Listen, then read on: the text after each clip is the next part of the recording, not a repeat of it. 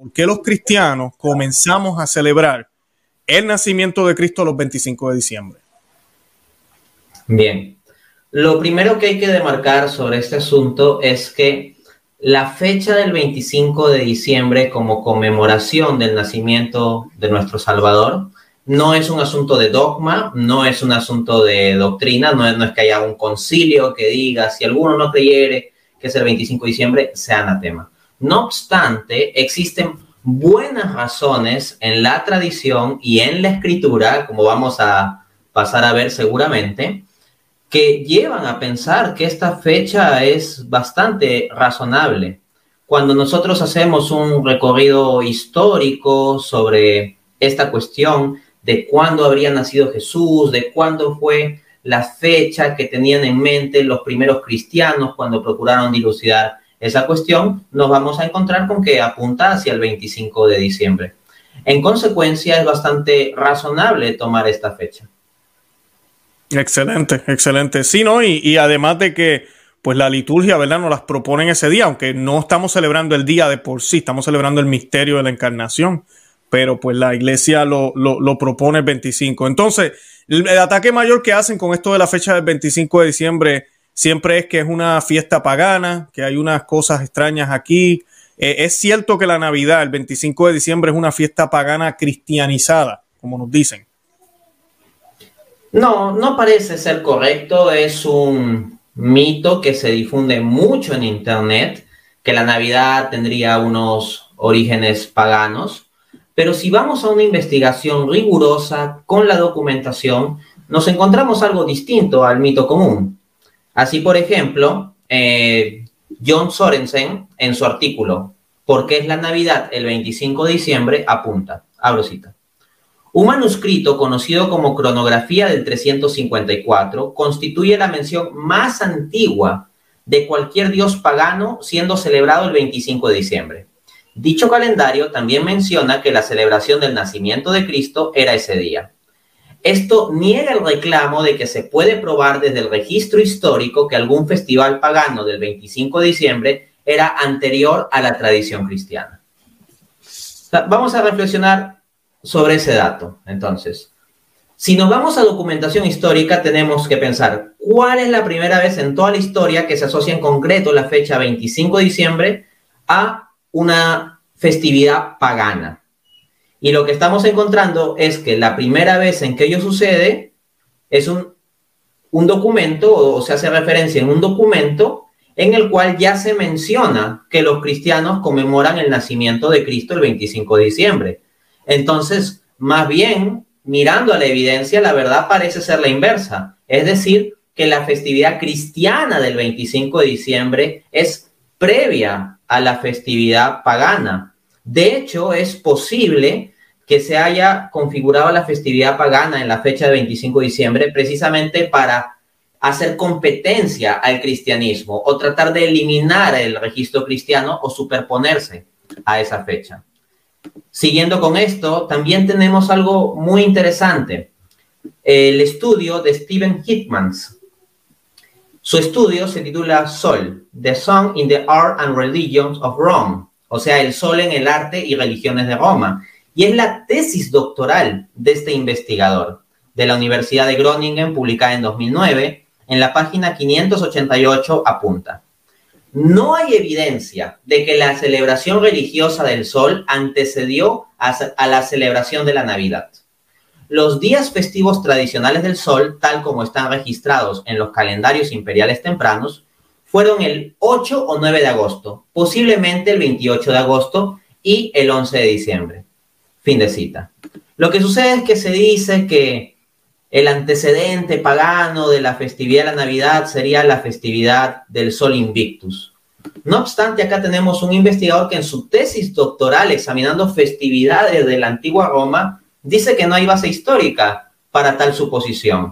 Y esto es interesante porque no se trata de un libro de apologética cristiana buscando defender que eh, la festividad de la Navidad no saldría de, este, de esta conmemoración pagana. No, se trata de una tesis doctoral sobre la cuestión de festividades en Roma. En consecuencia, como digo, si vemos bien la evidencia histórica, no hay base suficiente para ese mito común de Internet. Excelente, excelente. Eh, ahora, algunos argumentan también, este argumento a mí me parece un poco interesante, ¿verdad? En cierto sentido, que Jesús no pudo haber nacido en diciembre porque San Lucas describe a los pastores que pastoreaban en los campos vecinos y no se pastoreaba durante el invierno. ¿Qué podemos responder a eso? Ah, ese es otro argumento muy, muy común, circula mucho en Internet está como muy establecido en la mentalidad de la gente que googleó un poco sobre este tema. Claro que la Navidad, el nacimiento original de Jesús no habría podido ser el 25 de diciembre porque en esa época sería invierno en aquella región y los pastores no pastoreaban en aquella fecha. Sin embargo, como nos informa Pablo Ginés, abro cita, para empezar, en Belén en diciembre hace frío pero no tanto frío que no se pueda sobrellevar al paso con buena ropa de lana y abrigo y mantas y fuego, de las que no carecían los pastores antiguos ni los actuales. Belén en diciembre oscila entre los 7 y los 14 grados y puede nevar un día o dos de diciembre. Nada que no se soporte bien equipados. Fin de cita. Entonces, lo que nosotros encontramos es que incluso hoy en día hay pastores en esa zona que están ahí cuidando ganado en diciembre.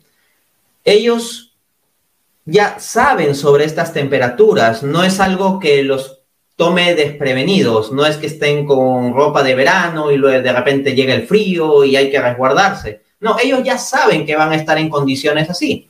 Y vamos, tampoco es que sea condiciones de cerca de grado cero, o sea, estamos hablando entre 7 a 14 grados, entonces podríamos pensar en 12 grados, eso es frío, sí, pero tampoco demasiado.